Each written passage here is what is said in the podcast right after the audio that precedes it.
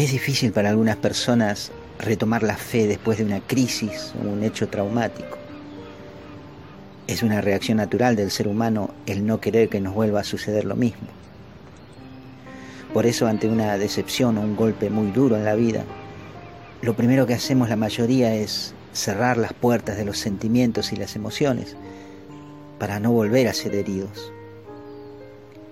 Volvemos al camino que transitábamos, pero esta vez tratamos de no exponernos tanto a los afectos y a los sentimientos, porque nos damos cuenta de que eso es lo que más cuesta sanar.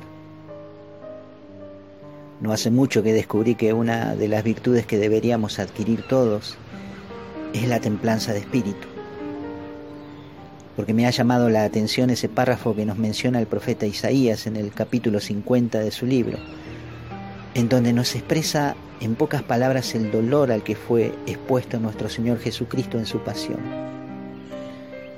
Él nos dice, ofrecí mis espaldas a los que me golpeaban, mis mejillas a los que tiraban mi barba, mi rostro no quité a los insultos y salivazos, pues que Yahvé habría de ayudarme para que no fuese yo insultado.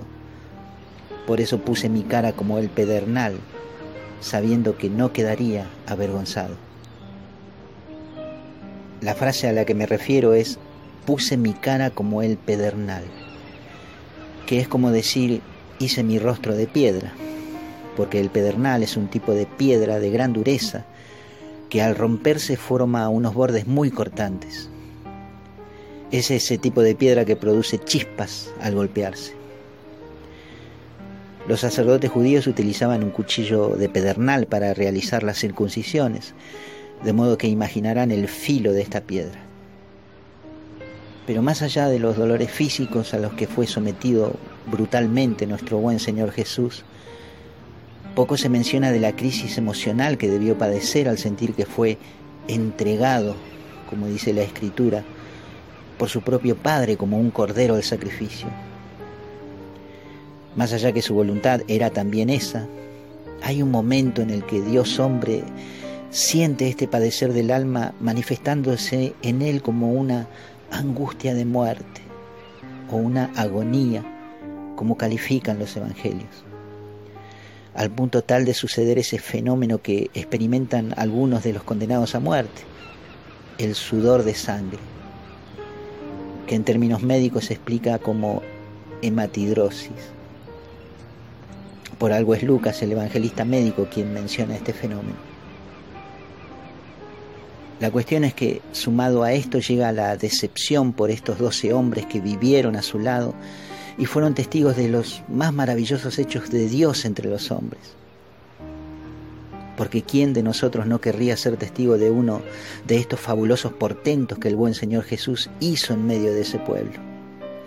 O escuchar sus enseñanzas, o verle bajar del monte y caminar por la orilla del mar. Qué padecimiento afligió tanto su corazón, quizás más que el temor a la muerte que se aproximaba e iba a ser extremadamente dolorosa, que la soledad cuando las cosas se salieron de control. La traición de uno de entre los propios, la huida cobarde del resto, la negación del que apenas hace unos días le confió su rebaño. Sin duda que Jesús sabe de padecimientos. Varón de dolores nos dice por él la escritura. Pero bien, quizás hoy podamos aprender algo de este buen maestro. Aprender también nosotros a endurecer el rostro como el pedernal, digo, para soportar las bofetadas de la vida, y que no le sea tan fácil al enemigo tirarnos abajo. ¿Sabes por qué? Porque si este dolor que hoy sentiste aplasta, el enemigo gana. No le demos el gusto a que se regocije nuestra desgracia, más teniendo de nuestro lado al que hace nuevas todas las cosas. Respira hondo y sonreí en este día. Los evangelios nos dicen que la gente que se encontró una vez con Jesús volvía a sus casas gritando de alegría y diciendo, hoy hemos visto maravillas. Abrí tus ojos y mira vos también.